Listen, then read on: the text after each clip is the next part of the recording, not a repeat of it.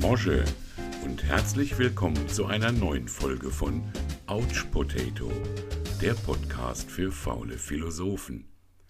Vielleicht habt das ja gemerkt. Letzte Woche habe ich ausfallen lassen, weil Mann und auch Frau mal ein Wochenende braucht. So richtig mit nichts tun. Nicht mal Nachrichtenmeldungen verfolgen. Das entspannt ungemein. Gerade jetzt, wo man eh keine Nachrichten mehr hören oder sehen will. Jetzt gibt's den Lockdown. Lockdown Light. Das ist dann eigentlich wie ein richtiger Lockdown, aber halt ohne Kalorien, damit wir nicht wieder so zunehmen wie im Frühjahr. Kampf der Pandemieplauze. Deswegen schließen auch Bars und Gaststätten wieder. Dabei hat das RKI jetzt deutlich gemacht, dass das Risiko, sich dort anzustecken, aufgrund der Hygienemaßnahmen äußerst gering sei. Nur zwei Prozent der Infektionen sind auf diesem Weg entstanden.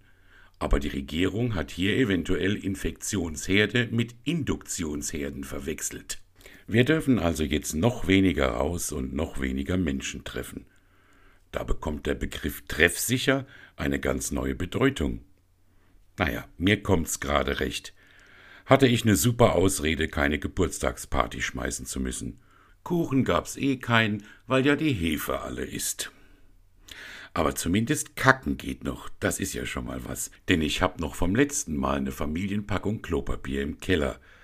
Leider das Graue mit dem Umweltengel. Aber was soll's?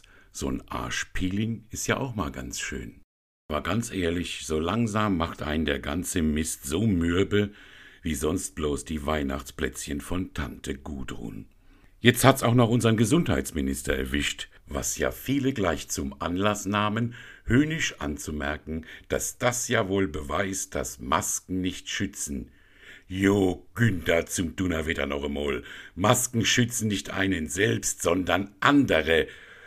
Zum tausendsten Mal. Wer das noch immer nicht kapiert hat, der hat wohl seit jeher ein Problem mit der Sauerstoffzufuhr im Oberstübchen. Während Jens Spahn sich erholt, droht der CDU nun der parteiinterne Machtkampf um den Vorsitz. Der Bundesparteitag wurde samt Wahl des Vorsitzenden auf März verschoben, was eben jenen selbigen vor Wut schäumen lässt. Es gibt Teile des Parteiestablishments, beachtliche Teile, die verhindern wollen, dass ich Parteivorsitzender werde. So Merz, und er habe ganz klare, eindeutige Hinweise darauf, Armin Laschet habe die Devise ausgegeben, er brauche mehr Zeit, um seine Performance zu verbessern. Gut, also bis Laschi seine Performance verbessert hat, puh, da könnten schon noch ein paar Jahrzehnte ins Land gehen. Ob Fritze Merz sich mit seinem verbalen Rundumschlag und dieser Opferrolle jetzt einen Gefallen getan hat, das wage ich zu bezweifeln. Er beteuert darüber hinaus, es geht hier nicht um meine Person, das bezweifle ich sogar noch mehr. Der Mini-Trump aus dem Saarland, der ist doch offenbar viel zu sensibel, um Parteivorsitzende zu werden. Was er aber schon sehr gut kann, ist einen Keil in die Partei zu treiben, die beleidigte Leberwurst zu spielen und sich abfällig über Minderheiten und Frauen zu äußern. Fehlen nur noch laute Fake-News-Rufe und eine schlechte Frisur.